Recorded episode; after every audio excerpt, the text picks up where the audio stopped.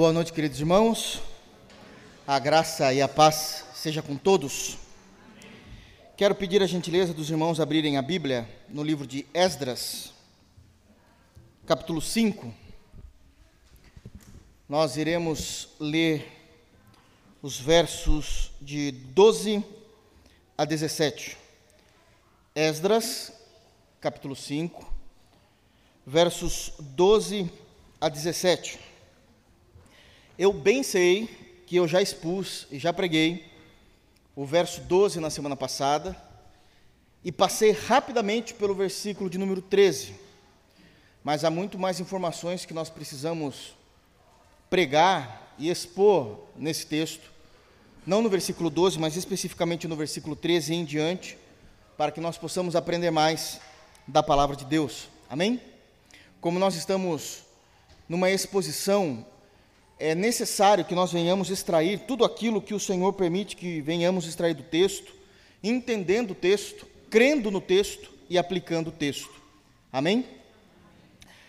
Então, Esdras, capítulo 5, versos 12, apenas a nível de contexto, até o versículo de número 17, que é quando nós encerramos o capítulo 5. E permitindo Deus, nós encerraremos hoje meu Deus do céu, né? Amém, irmãos? Diz assim o texto, palavras de Esdras narrando a história do povo de Deus. Mas, depois que nossos pais provocaram a ira, o Deus dos céus, ele os entregou nas mãos de Nabucodonosor, rei da Babilônia, o caldeu, o qual destruiu esta casa e transportou o povo para a Babilônia. Porém, Ciro, rei da Babilônia, no seu primeiro ano, deu ordem para que esta casa de Deus se edificasse. Também os utensílios de ouro e de prata da casa de Deus, que Nabucodonosor levara ao templo que estava em Jerusalém e os meteu no templo de Babilônia, o rei Ciro os tirou de lá e foram dados a um homem cujo nome era Sesbazar, a quem nomeara governador. E lhe disse: Toma estes utensílios e vai, e leva-os ao templo de Jerusalém, e faze reedificar a casa de Deus no seu lugar. Então veio dito Sesbazar e lançou os fundamentos da casa de Deus, o qual está em Jerusalém, e daí para cá se está edificando e ainda não está acabada. Agora, pois, se parece bem ao rei que se busque nos arquivos reais na Babilônia se é verdade haver uma ordem do rei Ciro para edificar esta casa de Deus em Jerusalém, e sobre isso nos faça o rei saber a sua vontade. Amém. Feche teus olhos, vamos orar a Deus, pedindo sabedoria, direção e orientação para que nós possamos compreender o texto diante de nós. Amém? Feche teus olhos. Soberano Senhor, em nome de Jesus nós nos reunimos diante de Ti com temor e tremor diante de tua majestade e da tua glória. Obrigado pelo teu grande perdão sobre nós por meio de Jesus. Obrigado pela aliança feita conosco, a nova e eterna aliança. É por ela e por causa dela, em sua disposição em realizar essa aliança, que nós estamos aqui diante de ti. Sabemos o quão somos dignos do inferno. Sabemos que não temos dignidade nenhuma em estarmos aqui ensinando a tua palavra tudo é graça sobre graça sobre graça, e assim nós confessamos isso diante de Ti. Guarda os nossos corações. Nos ajuda a compreender os textos e as verdades teológicas intrínsecas nessa carta que foi referendada ao Rei Dário, para que nós possamos aprender mais de Ti, do Teu caráter, da Tua provisão e do Teu cuidado. É no santo nome de Jesus que nós oramos. Amém. Queridos, os irmãos já sabem que nós estamos há algum tempo também no capítulo 5 de Esdras e precisamos continuar aprendendo e entendendo aquilo que ficou historicamente guardado para que possamos aprender e conhecer mais de Deus.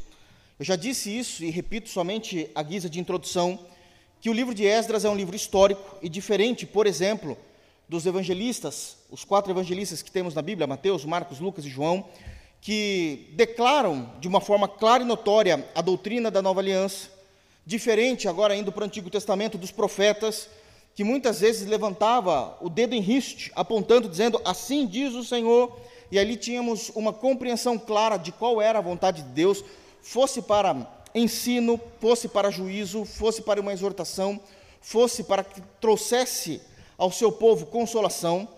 Os livros históricos estão aqui nas Escrituras Sagradas para que nós possamos analisar os textos, analisar a história e tirar princípios importantíssimos do povo de Deus, da história do povo de Deus, ainda no meio desse vale de lágrimas que se chama a vida humana.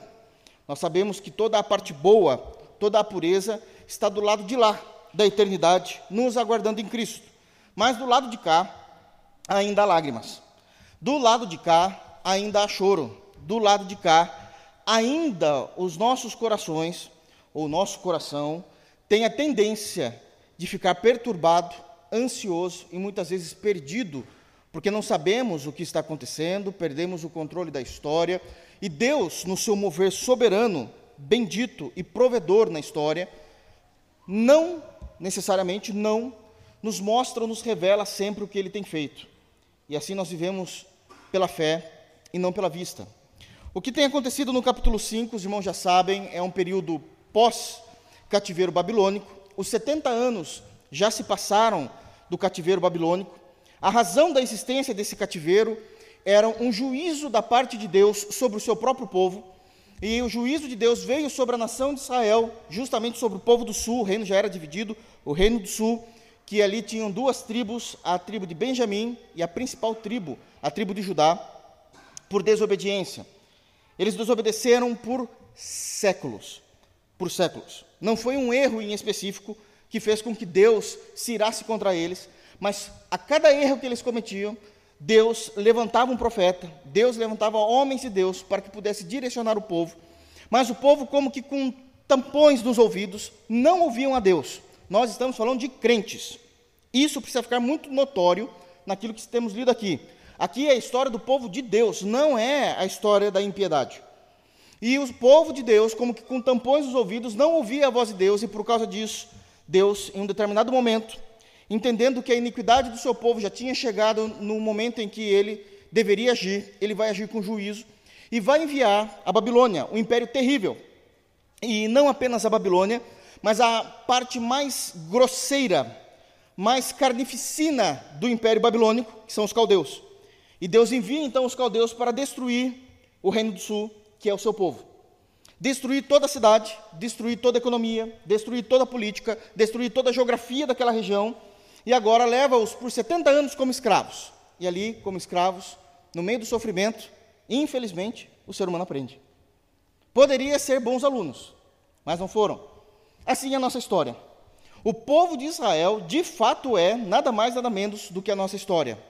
Ora, estamos sendo quase a quarta pessoa da Trindade, cheios de Deus, cheios do Espírito Santo, querendo caminhar com Deus, firmados nas promessas, nada nos abala. Assim também era o povo de Israel.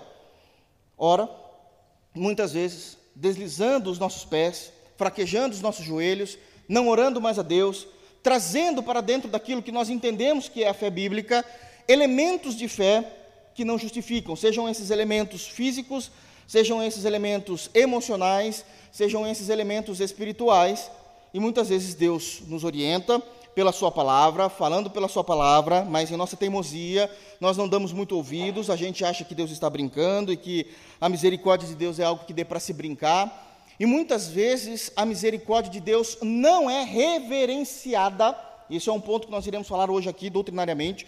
A misericórdia de Deus não é reverenciada no meio do seu povo, não entendendo o contexto teológico da misericórdia de Deus, o que é esse atributo da misericórdia de Deus essa concepção de Deus ter misericórdia com o ser humano, e aí Deus precisa vir com juízo. E nós entendemos também, no livro de Esdras, que quando nós falamos do juízo de Deus, precisa estar claro em nossa mente duas compreensões, ou pelo menos dois destaques a respeito do que é o juízo divino. Ou o juízo de Deus é para trazer, de alguma forma, uma correção sobre nossas vidas, então é um juízo pedagógico sobre nossas vidas, isso é claramente descrito em toda a Bíblia, ou são juízos que vêm para acabar, destruir de vez com uma nação, ou com um povo específico, ou com um ser humano, ou com um indivíduo. Então, o juízo de Deus, ele também precisa ser compreendido. Mas como o evangelicalismo em nosso país está meio bagunçado, e somente se prega sobre bênçãos, se prega sobre nós sermos o centro, nada mais herético do que isso, o centro da vontade de Deus, nós deixamos de conhecer perspectivas do caráter de Deus que são importantíssimos. Esse ponto que nós lemos, esse texto que nós lemos, mostra o como nós precisamos entender a fé que nós professamos, o como nós precisamos saber defender e o como nós precisamos saber argumentar. E esse argumento não é um argumento no sentido de debate, mas simplesmente de informar aqueles que nos pedem a respeito da nossa fé. Por que, que eu estou dizendo isso? Agora entrando especificamente no capítulo 5, e ainda a introdução, que é muito importante para a gente entender todo o restante do sermão de hoje. O que é que nós lemos aqui, do versículo de número 12 ao versículo 17? É uma resposta do povo de Deus contra dois inimigos específicos de Deus e, obviamente, do seu reino, do seu povo, que é Tatenai e Setar Bozenai. Eles estão descritos no versículo 6, por exemplo. Então existe Tatenai e Setar Bozenai. Esses homens, eles são inimigos de Deus e, por conseguinte, são inimigos do povo de Deus. Eles não querem que o povo de Deus reconstruam o templo que existia em Jerusalém. Então, lembram-se disso? 70 anos eles ficaram escravos. Deus liberta esse povo, esse povo retorna. Esse retorno não é um retorno simples, esse retorno demorou 92 anos. Ou seja, só o retorno da escravidão para o reino de Deus, de saindo de Babilônia, que agora é persa, Babilônia caiu, então fica o reino persa, voltando do reino persa até Jerusalém, ou até Israel, Jerusalém cidade, capital, Israel nação, foram 92 anos. Esse retorno foram em três caravanas. Zorobabel foi a primeira caravana, aquele que liderou esse primeiro retorno. Esdras, o livro que nós estamos lendo, é a segunda caravana. E Neemias, os irmãos lembram-se, existe um livro de nome Neemias na Bíblia. Dou a minha palavra para vocês. E ele também vai narrar essa terceira vinda, essa terceira caravana. E isso significa que todo esse tempo demorou-se 92 anos, períodos distintos em cada caravana, não voltaram todas juntas, existiram é, um espaço em ato de tempo muito grande entre elas. Não é fácil reconstruir uma nação como se fosse reconstruir ou simplesmente reformar a nossa casa. A gente está falando de reconstruir economia, civilidade, escolas, toda a parte estrutural de uma cidade que tudo havia destruído, inclusive o templo. E eles precisavam reconstruir esse templo. Por quê? Primeiro porque Deus mandou. Por que, que Deus mandou reconstruir o templo? Porque no Antigo Testamento o símbolo da religião era o templo. Mas, uma vez que eles estão reconstruindo o templo, significa que agora eles são livres, uma nação livre, para adorar, servir a Deus e viver a vida debaixo somente da dependência de Deus e não estando mais debaixo da escravidão de nenhum império. Tatedai e Bozenai, ou se traz Bozenai, fala Bozenai que é mais fácil, eles discordam disso, acreditam que o rei não tinha dado nenhuma declaração oficial de que eles estavam livres e começam então a inflamar contra o povo de Deus. E eles vão questionar o povo de Deus, e aquilo que está escrito aqui, que nós lemos, é uma resposta do povo de Deus a Tatenai e a Bozenai, e essa resposta se tornou uma carta oficial. Isso existe na história. Essa carta existe. E essa carta, então, foi escrita por Tatenai, por Bozenai, levando a Dário. Dário era o novo rei que estava substituindo, não necessariamente imediatamente, mas substituindo Ciro, a quem já tinha libertado o povo. E o que é que nós vamos fazer com esse texto, visto que Deus pede para que a gente pregue todo o conselho de Deus, todos os textos bíblicos, todos os versículos? Nós iremos, pelo menos é o meu desejo, examinar as respostas, ou verso a verso, das respostas que foram dadas pelo povo de Deus a Tatenai e a Bozenai, e isso apresentado e lido diante do rei, Dário. E aqui nós vamos entender então que a resposta do povo de Deus ao questionamento: quem foi que mandou vocês construir o templo? Bom, a resposta é simples: é Deus. E quem é que está na liderança dessa reconstrução? E a resposta também foi bem simples: está todo mundo. Está todo mundo fazendo isso porque está todo mundo obedecendo a Deus. Mas eles vão tentar entrar em detalhes. E o povo de Deus vai dar detalhes desses assuntos para que todo mundo possa entender de fato o que é que estava vendo.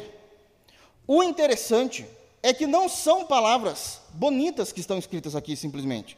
Não foi escrita de forma poética, mas foram escritas de forma teológica, assumindo a igreja, o povo de Deus, a igreja do Antigo Testamento, assumindo a fé que eles tinham em Deus e a orientação que eles tinham da parte de Deus.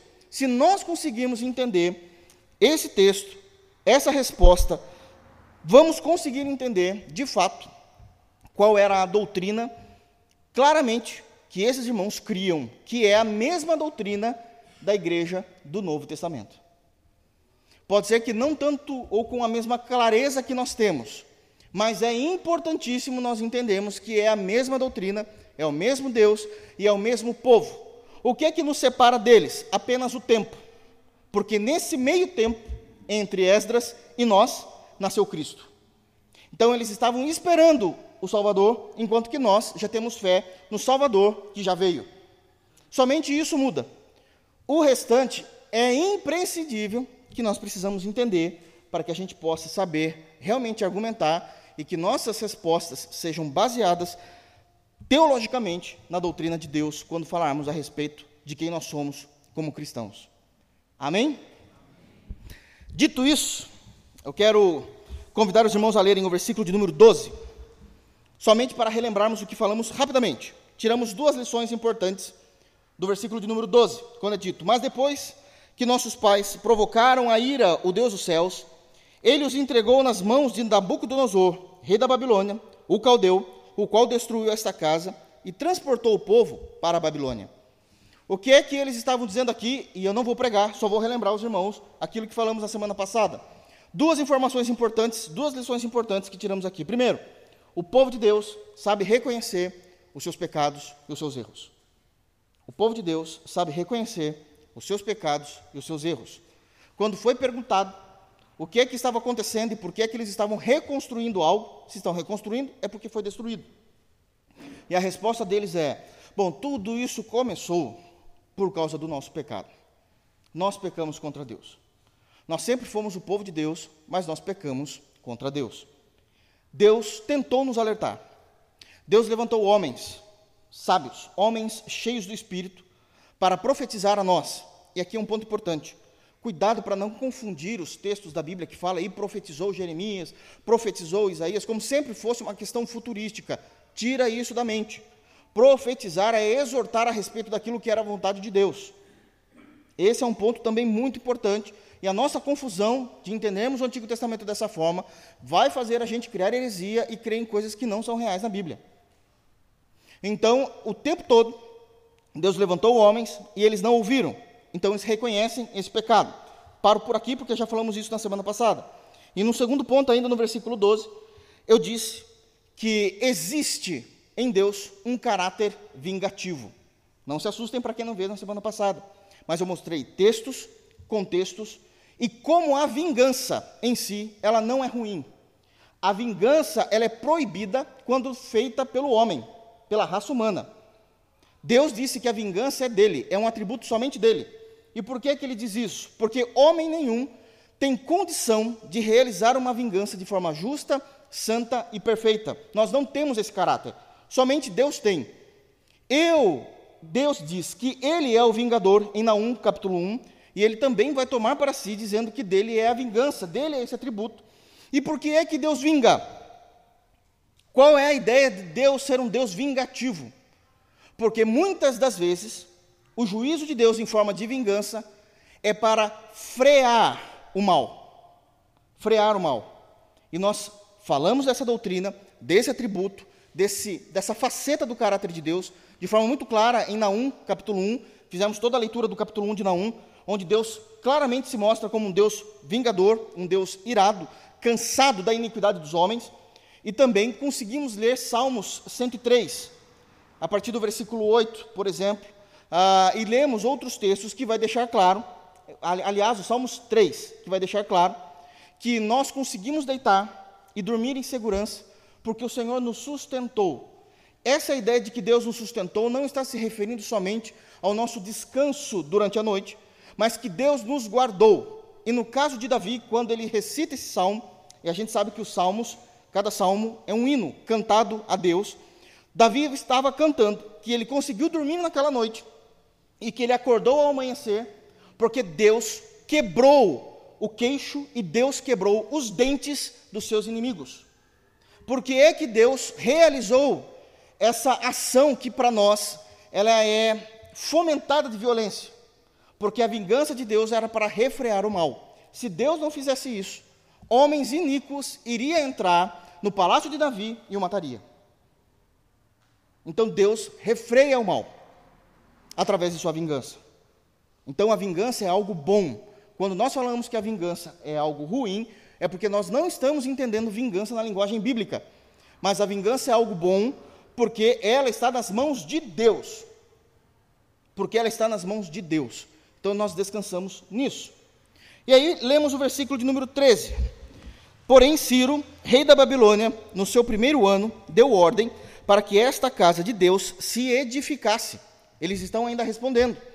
Olha, nós pecamos contra Deus, fomos levados à Babilônia, ficamos 70 anos, e ali mostra eles confessando o pecado e eles mostrando que Deus é um Deus justo, um Deus vingativo, um Deus de juízo, mas que tudo isso de Deus, da parte de Deus, é muito bom, porque Deus está fazendo algo para guardar, prevenir e cuidar do seu povo. Cuidar do seu povo. Irmãos, não se lembrem, quem é que matou todo o exército egípcio? Deus. Quando Deus fechou o Mar Vermelho. Vocês acham que Deus não sabia que estava todo o exército ali dentro? Isso é um Deus de vingança. Por que, que Deus fez isso? Para evitar que um mal maior se acometesse sobre o povo de Deus. Sobre o povo de Deus. Nós precisamos começar a entender quem é o Deus das Escrituras. Isso não faz de Deus um Deus ruim. Isso faz de Deus um Deus justo. Um Deus perfeito em seus planos e propósitos.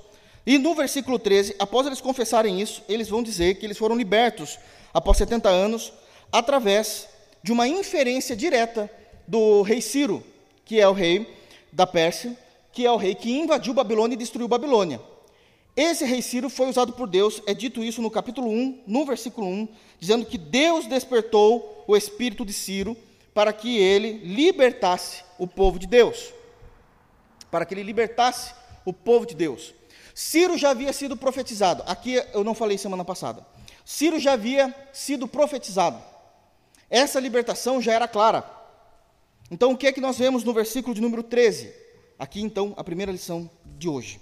A primeira informação que nós temos claramente quando lemos o versículo de número 13. Porém, Ciro, rei da Babilônia, no seu primeiro ano, deu ordem para que esta casa de Deus, eles estão se referindo à reconstrução do templo, que eles estavam ali no meio da obra, que esta casa de Deus se edificasse nós vemos a gloriosa misericórdia de Deus.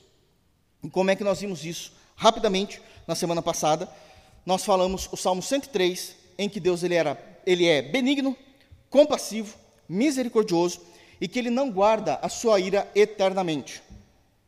Nós vemos isso em Salmos 103, verso 8 e verso 9, que Deus ele é benigno, ele é compassivo e que ele não misericordioso e que ele não guarda a sua ira para sempre. Então, a partir de agora, nós iremos começar a entender o que é que eles defendem com relação a essa gloriosa misericórdia de Deus. Porque é que eles citam esse fato de forma tão notória em resposta à pergunta de Tatenai e Bozenai. Porém, Ciro, rei da Babilônia, no seu primeiro ano, deu ordem para que esta casa de Deus se edificasse.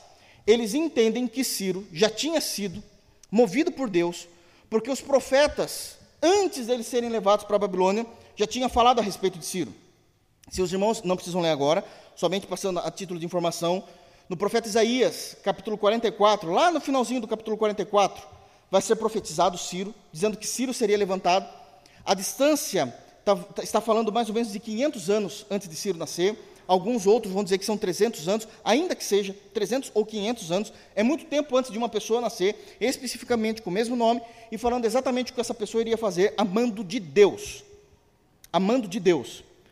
Isaías 45 também vai ser falado e profetizado, Ciro seria profetizado antes do seu nascimento. Quando nós lemos o profeta Jeremias, capítulo 25, versículo 11, vai ser dito que após esses 70 anos, Deus agiria com misericórdia, prestem atenção, depois de 70 anos, Deus agiria com misericórdia, tiraria o seu povo da escravidão da Babilônia e traria de volta a sua terra, e depois nós vamos ver em Isaías 29, versículo 10, a mesma coisa, Deus reafirmando que Deus tiraria o seu povo depois de 70 anos e faria com que esse povo tivesse vida com ele novamente. Então, existiam essas informações antes deles irem para o cativeiro. Eles desobedeceram e eles foram para o cativeiro. Saem do cativeiro, retornam, estão reconstruindo o templo para adorarem a Deus. Tatenai e Bozenai aparecem. Eles questionam, eles começam a responder dizendo: Nós pecamos, nós temos um Deus que se vingou da maldade, e aí vai dizer: Mas Deus teve misericórdia. Nós precisamos entender qual é então o conceito de misericórdia que a Bíblia impõe sobre o Deus de toda graça, para a gente conseguir compreender o conceito de misericórdia. Nós precisamos entender o que de fato, teologicamente, significa misericórdia, a ponto deles colocarem isso notoriamente em sua resposta diante de Deus. Por que, que eu estou dizendo isso, irmãos? Porque com tristeza, muitos cristãos hoje não saberiam lidar com o tema bíblico, inclusive neotestamentário, sobre o que é a misericórdia de Deus. Muitos cristãos não saberiam. Se alguém chegasse para um cristão de sopetão e perguntasse: então você é crente? Sim, eu sou crente. Ou você é evangélico? Ah, sim, sou evangélico. Me diz uma coisa: por que, que tudo que acontece, vocês têm uma mania de dizer misericórdia? Que isso? Que jargão é esse? Esse jargão de fato é bíblico ou é só uma questão de costume que vocês aprenderam? E no primeiro momento, infelizmente, nós usamos o atributo de Deus muito mais como um jargão do que como um atributo que sai do trono de Deus. Isso mostra o como nós empobrecemos os atributos que saem do trono de Deus. Misericórdia se tornou como que uma palavra-chave no meio evangélico. Nós não conseguimos entender o quanto custa a misericórdia na mesma intensidade que esses irmãos estão dizendo: você, Tatenai, você, Bozenai, não tem ideia do que fez. Deus levantou o maior imperador da época para nos ajudar pela sua misericórdia. Então a gente precisa entender o que é esse conceito de misericórdia, que fez um Deus puro e santo trabalhar em favor de um povo que, por mais que fosse dele, ainda é um povo pecador, mentiroso e que pecava todos os dias. O que é esse conceito de misericórdia? Muitas das vezes, na boca de um evangélico, a expressão, por causa de qualquer coisa, misericórdia equivale a um, me perdoem a expressão, Ave Maria de um católico. E isso mostra a pobreza teológica e doutrinária em que a igreja se encontra. Em que a igreja se encontra. Expressões como misericórdia, uma outra expressão que nem bíblica é, mas se tornou um, de alguma forma, uma, um vocabulário evangélico, está amarrado expressões como o sangue de Jesus tem poder, são expressões que nunca foram usadas nas escrituras sagradas. Não porque é errado, o tabarrado foi inventado mesmo, mas não por uma questão de a misericórdia e o sangue de Jesus tem poder, não é que nunca foram utilizados por serem errados. Nunca foram utilizados pelo peso doutrinário que essas expressões carregam e não devem ser utilizadas de formas nocivas à fé cristã. Então vamos tentar um pouquinho entender como é que eles confessam essa misericórdia quando eles dizem: Deus levantou o rei Ciro e nos libertou. A primeira informação que nós temos aqui nesse destaque da gloriosa misericórdia de Deus, primeira lição de hoje, é nós entendemos aquilo que eu já acabei de dizer. Que eles já tinham conhecimento de que Deus, através né, da revelação do profeta Isaías e do profeta Jeremias, levantaria o rei Ciro. E eles viveram isso. Eles não apenas ouviram, eles viveram isso. E aqui precisa ser construído então um conceito de que Deus, se agiu com misericórdia, é porque Deus é um Deus misericordioso. Como que a Bíblia descreve Deus na ação da sua misericórdia? Eu queria que os irmãos abrissem, hoje nós vamos ler muitos textos doutrinários pesados. Eu disse que eu estou apertando um pouquinho os irmãos, até onde vocês aguentarem para a gente ir caminhando na doutrina. Deuteronômio, por favor, a gente vai reconstruir a teologia da misericórdia de Deus. Prestem muitíssima atenção para vocês terem uma ideia o peso que tem no versículo 13, quando o povo de Deus responde a Tatenai e a Bozenai, dizendo que eles foram alvos da misericórdia de Deus.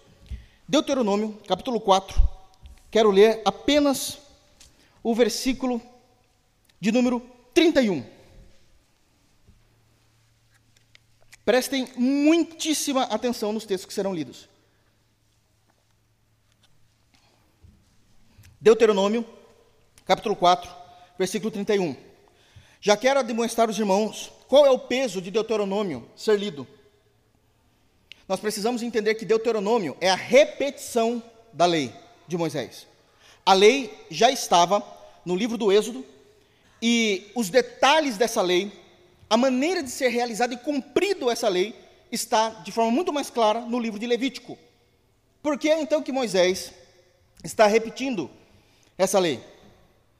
Porque muitos dos judeus, após serem libertos do Egito, passaram o Mar Vermelho, começaram a caminhar no deserto. Todos eles, exceto aqueles com menos de 20 anos de idade, morreram no deserto. Eles viram a grande salvação de Deus do Egito e reclamaram, blasfemaram contra Deus. Deus não permite com que eles entrem na terra prometida, a não ser os jovens que ainda tinham menos de 20 anos, de 20 para baixo. Estes jovens cresceram. Moisés ainda vive. E Moisés está repetindo tudo aquilo que está em Êxodo e em Levítico para esses jovens. E nessa repetição, Moisés está pregando e expondo a lei, da forma como nós estamos fazendo aqui, expondo um texto. E olha o que ele diz no versículo, então, de número 31, Deuteronômio, capítulo 4, versículo 31. É uma exortação de Moisés à obediência. E ele diz, verso 31. Versículo, vamos, vamos ler um outro texto aqui que eu acho que 25, acho que fica mais fácil para ter o contexto. Vai ser muito melhor. Eu quero ler o 31, mas leio o 25 em diante. Olha só. Quando, pois, Moisés está ensinando essa nova geração de crentes. Quando, pois, gerardes filhos e filhas, e filhos de filhos, e vos envelhecerdes da terra, e vos corromperdes, e fizeres alguma imagem esculpida, semelhante de alguma coisa, e fizerdes mal aos olhos do Senhor teu Deus, para provocar a ira, prestem atenção, é exatamente o que o povo de Deus fez em Esdras. Eles estavam confessando isso. Nós precisamos linkar essas informações. Foi o que eles fizeram. Provocar a ira. Hoje, Moisés dizendo: Tomo por testemunho contra vós outros o céu e a terra. Moisés está dizendo que enquanto houver céu, enquanto houver terra, eles serão testemunhas daquilo que Moisés falará pelo Espírito Santo àqueles crentes. Aqueles crentes. Então, essa é uma verdade até hoje, isso perdura dizendo: Com efeito, perecereis imediatamente da terra a qual, passado o Jordão, passado o Jordão, Canaã, ok, irmãos? E despossuir. Não prolongareis os vossos dias nela, antes sereis de todo destruídos. O Senhor vos espalhará entre os povos, e restareis poucos em número entre as gentes aonde o Senhor vos conduzirá. Isso aqui é doutrina. O que é que Deus fez com o povo do Reino do Sul? Espalhou eles da terra, porque eles provocaram Deus a ira e levou Deus, Deus os, levar, os levou à Babilônia. Está se cumprindo essa palavra.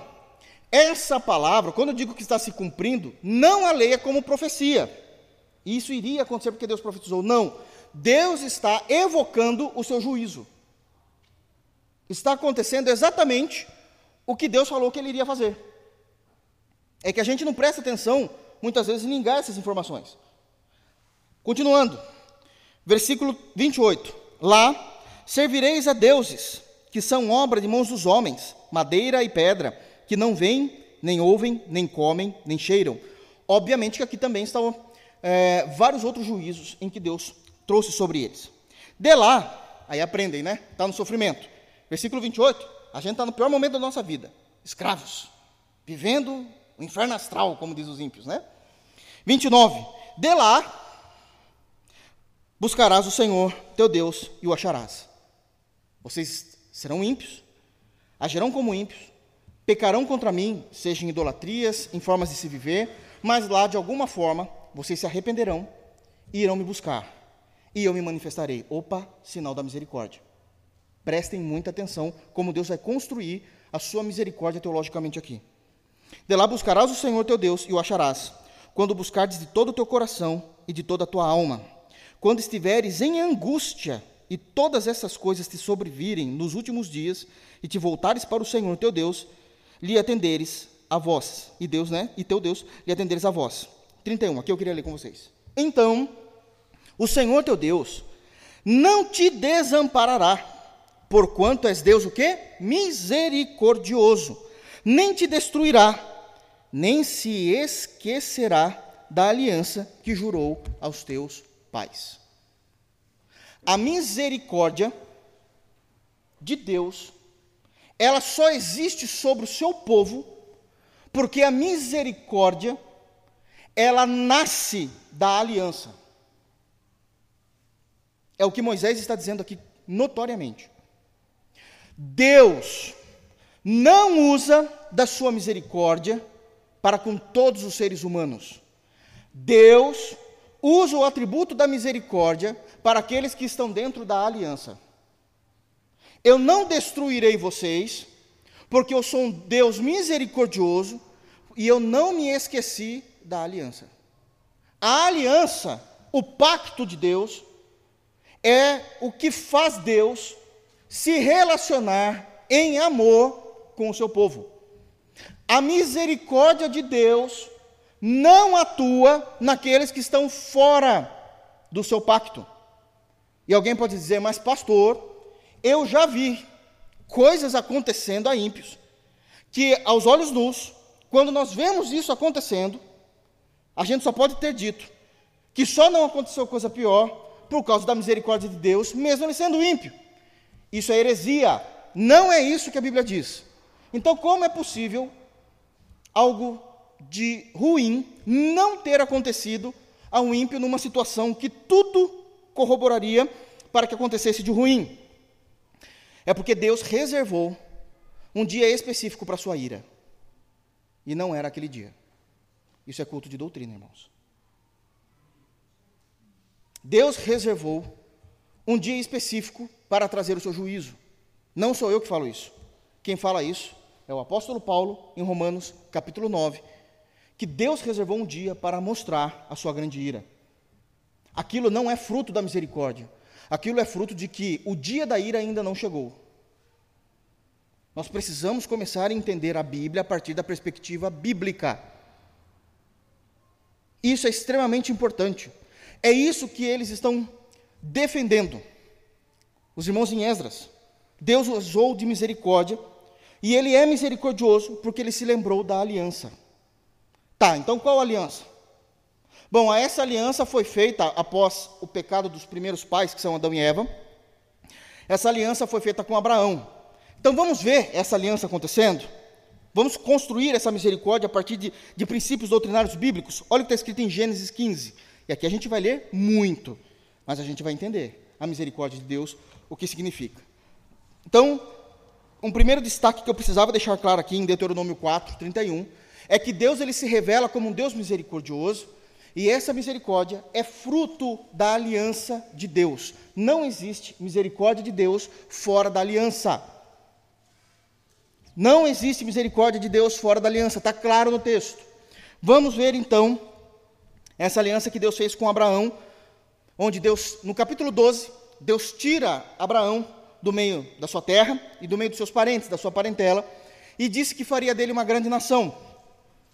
No versículo 15, Deus oficializa essa aliança com Abraão.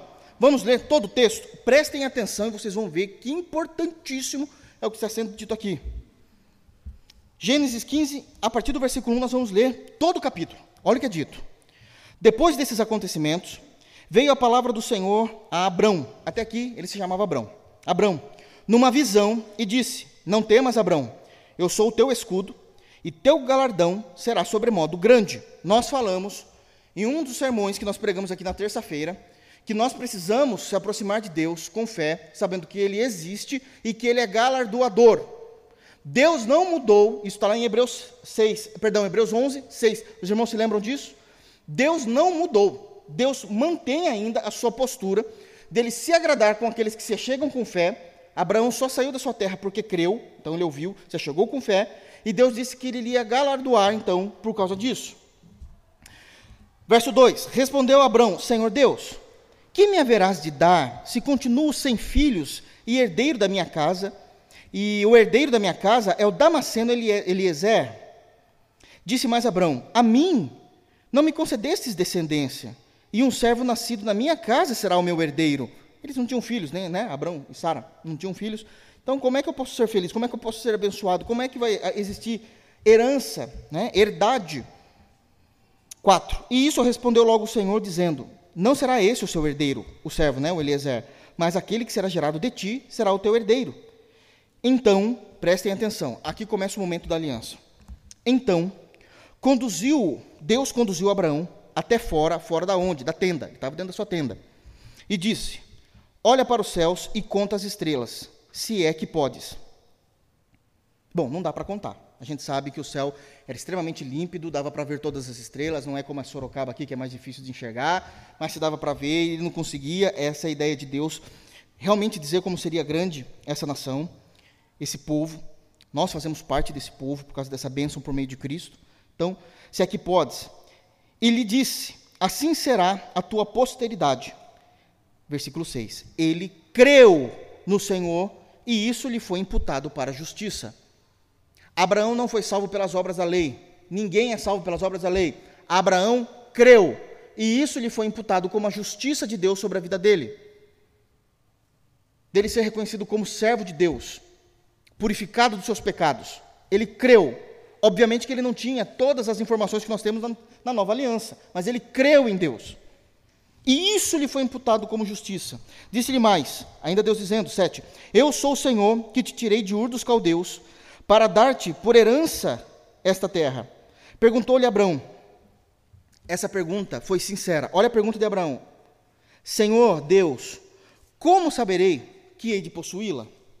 Ele está fazendo uma pergunta que para nós não faz sentido, porque a gente crê em Deus. Está tudo muito revelado, muito claro. Cristo já veio, temos o penhor do Espírito. Mas, para um homem que está iniciando a aliança com Deus, e que a história está começando nele de restauração de uma descendência caída, ele está perguntando assim: qual é o penhor que eu me asseguro nisso? Todo acordo, toda aliança tem um penhor. Qual é o penhor que eu me seguro nisso? Qual é a prova que eu me seguro nisso? Não é maldade, era um costume normal do Oriente fazer esse tipo de pergunta. 9. Respondeu-lhe: Toma-me, prestem atenção, toma-me uma novilha, uma cabra e um cordeiro, cada qual de três anos, uma rolinha e um pombinho. Ele, tomando todos esses animais, partiu-os pelo meio, matou esses animais, partiu-os pelo meio, e lhe pôs em ordem as, me as metades, uma defronte das outras, e não partiu as aves. Então ele vai pegar o bezerrinho, né, a novilha, a cabra, o cordeiro, corta eles no meio, mata, derrama o sangue e coloca uma parte aqui e outra aqui, dos mesmos animais, como que um caminho no meio, pondo-se então um de frente com o outro, um caminho no meio, menos as aves, uma de cada lado. Né, aves. E o que acontecia? 11. Aves de rapina desciam sobre os cadáveres, porém Abrão as enxotava. Aqui claramente um simbolismo de que toda vez que nós temos uma aliança com Deus, o diabo vai querer atrapalhar essa aliança. Claramente notório é isso que está simbolizando aqui em Gênesis. Porque o que iria acontecer aqui iria mudar a história, e mudou. Você, eu, só cremos em Jesus por causa dessa aliança.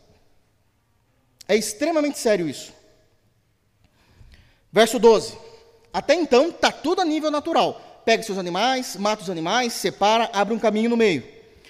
Ao pôr do sol, caiu profundo sono sobre Abrão. Esse sono é Deus que deu a Abrão. Ele não estava com sono. E aí, olha o que vai acontecer. E grande pavor e cerradas trevas o acometeram. Ele dorme, ele está vendo aqueles corpos, Deus dá um sono, Abraão dorme, ou Abraão, né? Abraão dorme, e ele tem uma visão no seu, no seu sono. O que é que ele está vendo? A mesma coisa de quando antes dele, antes dele dormir. Está vendo os animais, repartidos, com uma diferença. O ambiente em que ele está está tomado de trevas. Está aí no versículo de número 12. E grande pavor e cerradas trevas o acometeram. Abraão viu, porque Deus permitiu, qual era a espiritualidade daquilo que ele vivia. Trevas. Ele não era salvo por Deus ainda. Seria salvo a partir da aliança. Ele creu. Se todo ímpio pudesse ver o ambiente espiritual em que eles vivem, seria de densas trevas, como está escrito aqui. Ele está vendo a mesma coisa, os animais que ele acabou de matar, está um caminho ali no meio daqueles animais, uma metade de frente da outra, mas ele está vendo trevas. 13. Então lhe foi dito: Sabe com certeza que a tua posteridade será peregrina em terra alheia e será reduzida à escravidão. Aqui, Deus já está falando o que aconteceu no Egito. Né? E será afligida por 400 anos. Mas também eu julgarei a gente a que tem de sujeitar-se, e depois sairão com grandes riquezas. Deus matou, esse julgou o Egito, matou esse povo no Mar Vermelho, e trouxe grandes riquezas para esse povo quando entrou em Canaã.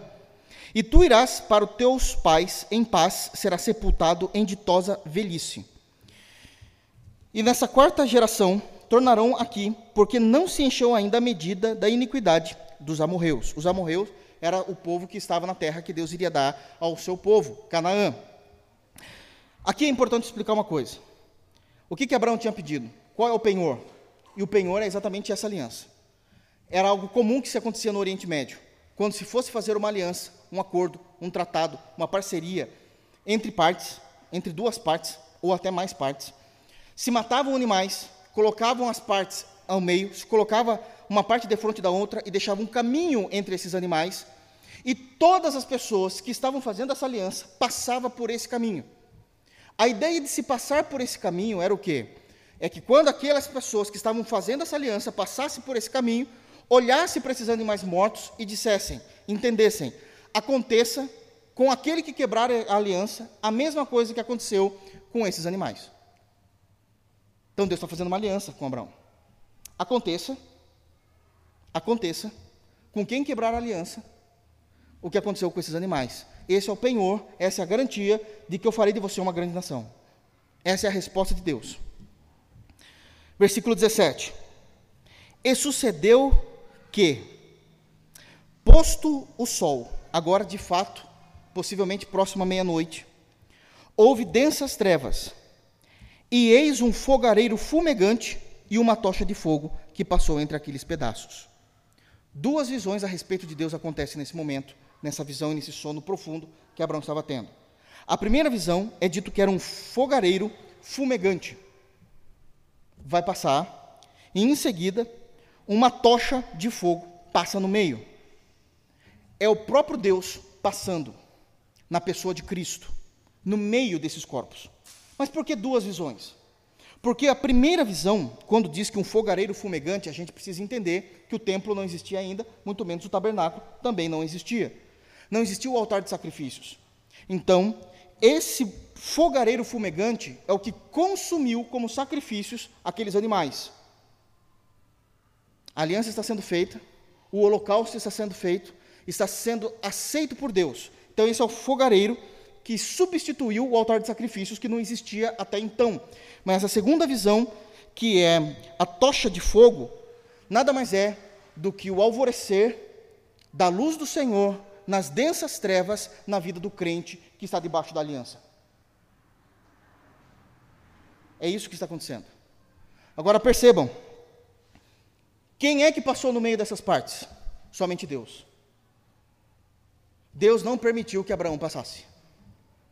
Porque Deus sabia que o homem iria ferir a aliança e iria morrer. Então Deus fez uma aliança com o homem, atribuindo essa aliança somente a ele. Quando o homem pecasse, Deus morreu.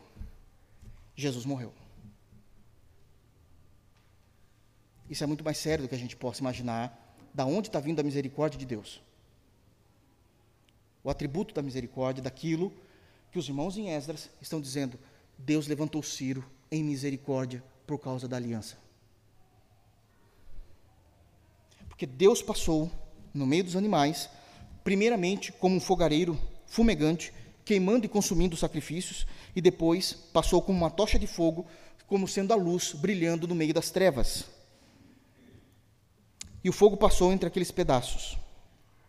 No verso 18 diz: Naquele mesmo dia fez o Senhor aliança com Abraão, dizendo: A tua descendência dei esta terra, desde o rio do Egito até o grande rio Eufrates, o Queneu, o Quenezeu, o Caldumeu, o Eteu, o Ferezeu, o Refaíns, o Amorreu, o Cananeu, o Gigazeu e o Jebuseu. Esse é o princípio da aliança. A primeira aliança, notoriamente, já está Cristo, passando entre os corpos, e era ele que morreria quando o homem falhou. Quando Cristo passou no meio, como uma tocha que é a luz do mundo, iluminando as trevas em que nós vivíamos, ali Cristo já estava condenado à morte. Porque o homem falharia. O homem falharia. Você falhou. Eu falhei. Nós levamos Cristo à cruz. E nós não fomos consumidos. Quem foi consumido foi o Filho. Isso é misericórdia. Por causa da aliança. Aqueles que não estão debaixo da aliança de Deus, não têm a misericórdia de Deus, estão aguardados para o dia do juízo. Isso é doutrina. Isso é doutrina. Vamos mostrar a misericórdia de Deus na prática agora? Vamos abrir um outro texto. Oséias, os irmãos já sabem porque nós pregamos Oséias. Oséias capítulo 11, por favor. Prestem bastante atenção. Oséias capítulo 11 nós vamos ler também e entender o que Deus está falando. Nós sabemos que Oséias é um profeta que profetizou ao reino do norte, ao reino do norte, que eram as dez tribos que se separou de Judá e de Benjamim.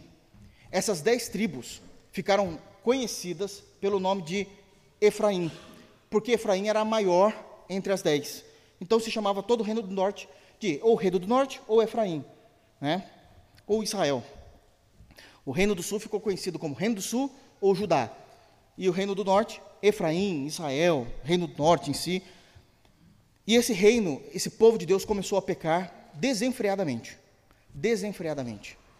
E Deus começa a querer e de fato a profetizar, a trazer juízo sobre o reino do norte. Nós fizemos a exposição do profeta Oséias. Mas no capítulo 11, nós conseguimos ver a misericórdia e o custo, o custo da misericórdia do trono. O quanto isso custa para a Trindade, Deus ter misericórdia de nós. Olha o que está escrito no capítulo 11 de Oséias. Vamos ler? Verso 1. Olha o que Deus está falando. Quando Israel era menino, ou seja, lá no início de Israel, está falando lá desde Abraão, contando a história, né? Quando Israel era menino, eu o amei. E do Egito chamei o meu filho. Eles estavam presos no Egito, 400 anos, eles clamaram lá no meio da bagunça, no meio da perversidade, no meio da idolatria, eles já estavam sofrendo por 400 anos, a gente está falando de quatro gerações então, passadas, nascidas e mortas lá, e eles, e Deus ouviu esse povo, e Deus foi lá e tirou o seu filho, Israel, sua nação, do Egito. Prestem atenção como Deus vai narrar isso aqui. Quanto mais eu os chamava, tanto mais se iam da minha presença. Quanto mais era pregado, quanto mais era orientado, quanto mais era ensinado, mais as pessoas ficavam frias num cristianismo apático. Estou trazendo isso para uma aplicação pessoal para a nossa igreja. E sacrificavam a Baalins, outros deuses, né? E queimavam incensos a imagens de escultura. Todavia, eu ensinei a andar a Efraim. Está vendo? Ele chama de Israel, agora está chamando de Efraim. É o mesmo povo. Eu ensinei a andar. Ele está dizendo, eu fui como um pai que pegou desde criança e viu o desenvolvimento daquela criança da primeira infância, a ponto dele começar a andar. Deus estava acompanhando o crescimento do seu povo. Tomei-os nos meus braços, mas não atinaram que eu os curava. Eles não entendiam que eu estava curando, tratando, cuidando, amadurecendo-os. Atraí-os com cordas humanas, com laços de amor. Fui para eles como quem alivia o jugo sobre as suas queixadas, e me inclinei para dar-lhes de comer. Deus nos agarrou como que com cordas, laçados como cavalos, nos trouxe para eles, nos aliviou das nossas queixas, as queixadas, nossas queixas, nossas reclamações. Deus ouvia essas reclamações, muitas vezes reclamações injustas. E ainda assim Deus aliviava. Isso é misericórdia. Por que Deus está fazendo isso? Porque Deus tinha uma aliança. Ele tem uma aliança. E Deus disse com segurança a esse povo: Não voltarão para a terra do Egito. Mas vocês são teimosos. O assírio será o seu rei. Então vão de novo para uma escravidão. Eu preciso levar vocês para corrigir vocês. Vocês vão para a Síria. Porque recusam converter-se. A espada cairá sobre as suas cidades, olha o juízo, e consumirá os seus ferrolhos e os devorará por causa dos seus caprichos. Porque o meu povo é inclinado a desviar-se de mim, se é concitado a dirigir-se acima, ninguém o faz. Verso 8. Olha o clamor de Deus. Percebam o clamor de Deus por causa da misericórdia. Como te deixaria, ó Efraim? Como te entregaria, ó Israel? Como te faria como a Admar, povos ímpios, né? Como fazer-te em Zeboim? Meu coração está comovido dentro de mim. As minhas compaixões a uma se acendem. Não executarei o furor da minha ira, não tornarei para destruir a Efraim, porque eu sou Deus e não homem, o santo no meio de ti, não voltarei em ira. Deus exterminou o reino do norte, nós sabemos disso. Mas o extermínio do reino do norte ainda foi um ato visto pelo próprio Deus como misericórdia para que eles não pecassem mais ainda. Agora deixa eu explicar uma coisa aqui que é importantíssima nos versos 8 e 9. Que amor é esse? Que em misericórdia manifesta a pessoa de Deus sobre nós. E aqui nós precisamos entender quem é que passou no meio daqueles sacrifícios em Gênesis 17, que acabamos de ler. O Filho de Deus, o unigênito, é Jesus. Isso significa que nós não somos filhos de Deus num primeiro momento. A Bíblia diz que Jesus é o Filho unigênito, único de Deus. Mas porque cremos em Jesus, Deus nos deu poder para sermos filhos de Deus e fomos adotados por Deus. Somos como filhos bastardos, adotados por Deus. Mas o filho legítimo de Deus, Jesus, nunca precisou, nunca precisou da misericórdia do Pai. Porque é o filho perfeito. É o filho santo. Jesus é Deus. Deus não erra. É perfeito em si mesmo. Santo e puro. Jesus nunca precisou da misericórdia de Deus. Já os adotados precisam diariamente. Diariamente. De forma prática, o que é o verso 8 e o verso 9 lido em Oséias 11? Quando Deus começa a dizer: Como deixaria eu a Efraim? Como eu entregaria, ó Israel? É o amor que Deus Pai tem pelo Deus Filho. Mas como Deus Filho morreu em nosso lugar, Deus precisa ter misericórdia de nós para manter a aliança que Deus Filho passou no meio daqueles animais. Numa resposta bem simples, se alguém chegar para você um dia e perguntar o que é a misericórdia de Deus, você vai dizer: é o mesmo amor que Deus Pai tem pelo Deus Filho, com a diferença que é fácil Deus Pai amar o Deus Filho. Mas não é fácil Deus me amar. Deus precisou matar Deus Filho, para que o amor dele chegasse até mim por meio da misericórdia. Porque o que eu faço, Deus se comove para poder me amar. Isso é a doutrina da misericórdia. O ponto em que Deus começa a dizer: Como eu poderia te deixar, Efraim? Eu não posso. Porque existe uma aliança. E meu filho passou no meio desses animais. E essa aliança não é quebrada. Porque essa aliança é uma aliança que eu fiz com você, mas somente com a minha pessoa. Então ela é inquebrável. É uma aliança inexorável. É uma aliança indestrutível. Mas isso não significa que as suas atitudes, os seus comportamentos, a sua frieza espiritual, a sua falta de fé, muitas vezes o seu dia a dia, que não é tão cristão assim, não me faça comover dentro de mim, a ponto de dizer: Como te deixaria, ó Efraim, como te deixaria, ó igreja do Novo Testamento. Isso é a misericórdia.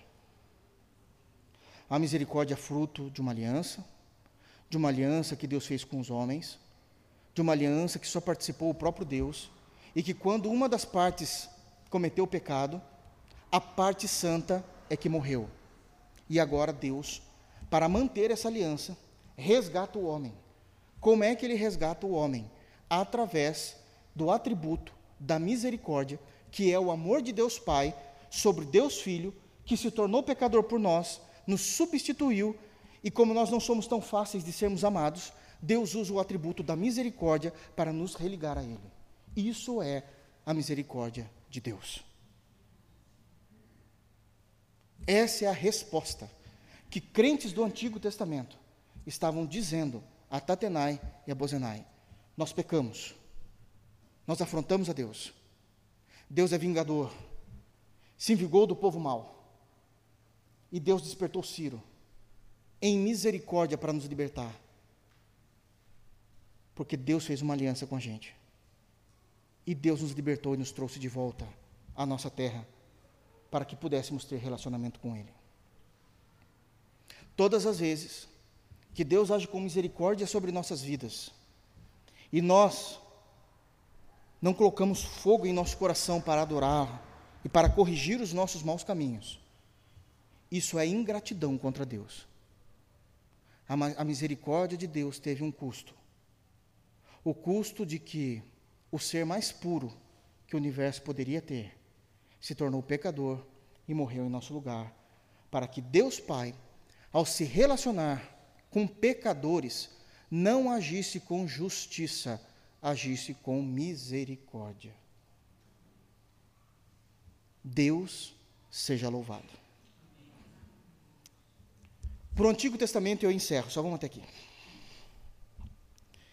Para o Antigo Testamento, para os grandes homens de Deus, a misericórdia é um tema que era descrito, pregado e cantado. Porque sabiam da importância da misericórdia de Deus. A misericórdia é descrita em Esdras, acabamos de ver.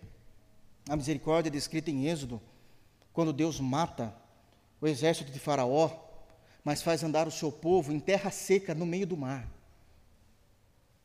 A misericórdia de Deus é vista quando nenhuma pessoa perdeu a sua vida durante 40 anos no deserto.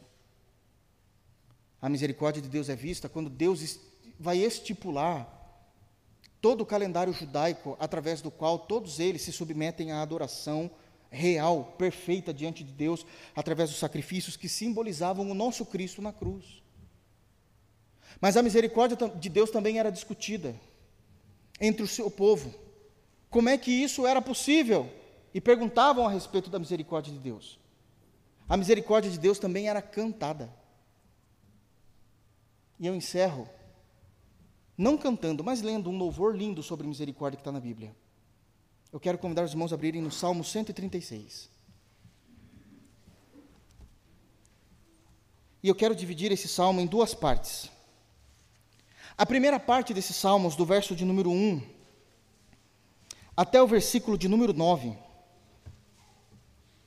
Davi, o salmista, ao cantar a misericórdia de Deus, ele vai cantar e salmodiar a Deus na misericórdia que Deus teve na criação. E alguém diz, mas como é que Deus vai ter misericórdia na criação? Misericórdia com o ser humano eu até entendo, mas a misericórdia de Deus na criação, aonde que isso se encaixa? Pelo simples fato de Deus saber de todas as coisas e saber que tudo aquilo que Deus criou seria tomado pelo pecado por causa de você e de mim. E Deus ter levado a cabo a ideia de criar o mundo e a sua plenitude, mesmo sabendo que nós iríamos corromper a criação e a natureza, Deus precisou usar de misericórdia com a criação. Então, existe aqui uma estrutura nessa música linda de Salmo 136 que Davi vai falar para nós rendermos graças a Deus, celebrarmos a Deus, glorificarmos a Deus por um ato criativo de Deus, e toda essa frase, todas as frases terminam porque a sua misericórdia dura para sempre. Porque a sua misericórdia dura para sempre.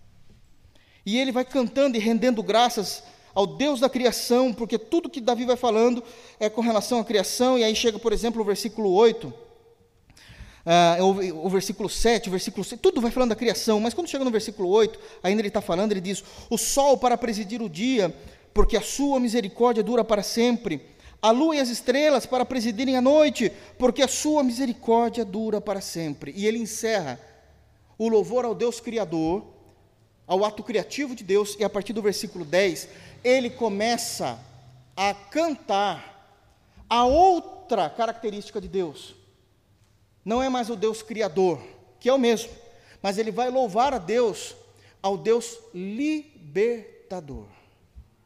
O Deus que liberta o homem do pecado, da fúria dos outros homens e do juízo por causa da sua misericórdia. E a partir do versículo 10 ele começa a contar a mesma história que Deus falou a Abraão, e que nós vamos ver essas histórias dos Salmos, vamos ver isso em Oséias, e ele começa: aquele que feriu julgou, matou os homens do Egito nos seus primogênitos, porque a tua misericórdia dura para sempre. Nós só estamos aqui porque Deus matou homens do Egito. Nós só estamos aqui porque Deus destruiu a cavalaria do Egito. Deus veio com juízo. Deus se vingou daquele povo, como ele tinha dito em Gênesis 15, que nós iríamos para um povo, mas que Deus iria se vingar daquele povo. Deus cumpriu a sua promessa. Aquilo que é juízo para a nação do Egito, para o povo de Deus, é a sua misericórdia. Deus se relacionando conosco novamente. E ele começa a cantar: E tirou a Israel do meio deles, porque a sua misericórdia dura para sempre, com mão poderosa e braço estendido porque a sua misericórdia dura para sempre. Aquele que separou as duas partes do mar vermelho, porque a sua misericórdia dura para sempre. E por entre elas fez passar a Israel, porque a sua misericórdia dura para sempre. Que precipitou o mar vermelho a Faraó e ao seu exército, porque a sua misericórdia dura para sempre. Aquele que conduziu o seu povo pelo deserto, porque a sua misericórdia dura para sempre. Aquele que feriu grandes reis, porque a sua misericórdia dura para sempre. E tirou a vida a famosos reis, porque a sua misericórdia dura para sempre. A Seon, rei dos amorreus, porque a sua misericórdia dura para sempre. E a Og, rei de Bazã, porque a sua misericórdia dura para sempre. Cujas terras deu em herança, porque a sua misericórdia dura para sempre. Em herança a Israel, seu servo, porque a sua misericórdia dura para sempre. A quem se lembrou de nós, em nosso abatimento porque a sua misericórdia dura para sempre e nos libertou dos nossos adversários, porque a sua misericórdia dura para sempre e dá alimento a toda a carne. Você só vai jantar hoje na sua casa, porque a misericórdia do Senhor dura para sempre. E ele termina esse hino cantando: Ó, oh, tributai louvores ao Deus dos céus, porque a sua misericórdia dura para sempre. A Deus seja a glória. Nós somos frutos da misericórdia de Deus e sabemos agora, com destreza, a seriedade em que os nossos irmãos responderam em Esdras, dizendo: Deus levantou Ciro em misericórdia por causa de uma aliança. E nós só estamos aqui reconstruindo esse templo porque a sua misericórdia dura para sempre. Que Deus nos abençoe em Cristo Jesus. Vamos ficar de pé? Nós vamos orar, mas eu quero orar por você. Por aqueles que por anos não entendem ou não entendiam, não compreendiam ou não louvavam, não louvavam ao Deus da misericórdia. No seu lugar mesmo. Nós vamos orar. O pastor Maurício vai estar orando para que Deus restaure em nós o fervor espiritual a ponto